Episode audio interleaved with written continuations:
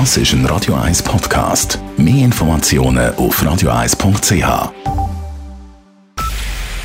Es ist 9 Uhr.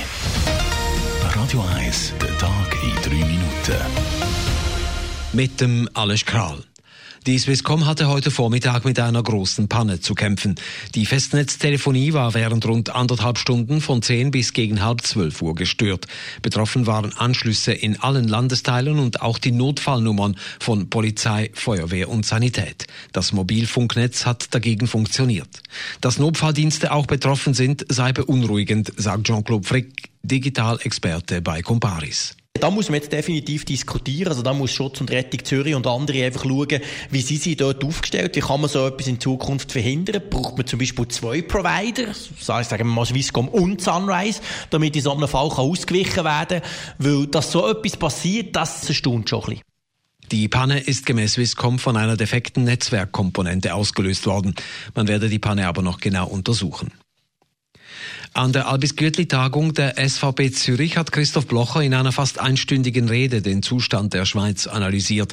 Mit seiner Art erntete er viele Lacher, etwa als er sich zu Beginn über die Berufe der neuen und jüngeren Nationalratsmitglieder lustig machte. Blocher kritisierte auch die Zuwanderung in die Schweiz. In 13 Jahren sei eine Million Menschen gekommen. Dies sei zu viel. Wenn da überlegen, was das heißt in der Schweiz, was er braucht für eine Million, wie viele Ärzte, wie viele Lehrer, wie viele Krankenpfleger, wie viele Polizisten. Aber wir sagen, es ist kein Problem. Und alle, all die wichtig tun, da bei der Freisinnigkeit von denen, die sagen, wir sind liberal. Und das muss so sein mit dem freien Personenverkehr.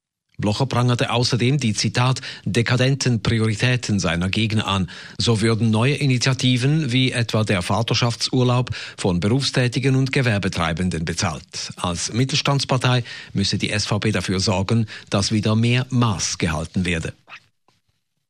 Etwa 10.000 Jugendliche aus der ganzen Schweiz haben sich heute in Lausanne zu einer Klimakundgebung versammelt. Sie feierten den ersten Jahrestag der Klimaproteste in der Schweiz. Mit dabei war auch die schwedische Umweltaktivistin Greta Thunberg. Sie rief die Jugendlichen dazu auf, weiter für mehr Klimaschutz zu kämpfen. Vor allem, weil bisher kein Wille der Politik zu einem Wandel sichtbar gewesen sei. Die 17-jährige Schwedin reist am Wochenende nach Davos ans Weltwirtschaftsforum, wo sie ihre Botschaft für den Klimaschutz an die Politiker und Wirtschaftsbosse tragen will. Die Schweizer Post hat im Jahr 2019 erneut weniger Briefe, dafür aber mehr Pakete zugestellt. Bei den Paketen gab es mit 148 Millionen Stück einen neuen Allzeitrekord. Bei den Briefen geht der Trend derweil in eine andere Richtung. Letztes Jahr wurden erneut 5% weniger Briefsendungen zugestellt, nämlich noch gut 1,8 Milliarden Stück. Die Schweizer Skirennfahrer haben zum Auftakt des Skiwochenendes in Wengen die Podestplätze verpasst. Bei der Alpin-Kombination wurde Leuk Meillard als bester Schweizer Vierter. Nils Hintermann fuhr ebenfalls in die Top Ten, er wurde Neunter.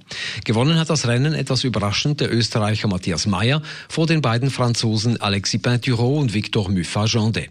Morgen steht mit der traditionellen Lauberhort-Abfahrt das Highlight des Skiwochenendes in Wengen an.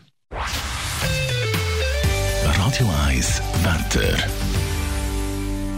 In der Nacht ist es stark bewölkt und zeitweise auch nass. Die Schneefallgrenze sinkt auf 500 bis 800 Meter. Morgen am Samstag zuerst noch letzte Regengüsse oder Schneeflocken, dann tut es wieder auf. Am Nachmittag erwartet uns dann auch Aufhellungen und scheuche Sonnenstrahlen. Temperaturen am frühen Morgen um die 3 Grad, am Nachmittag höchstens 5 Grad.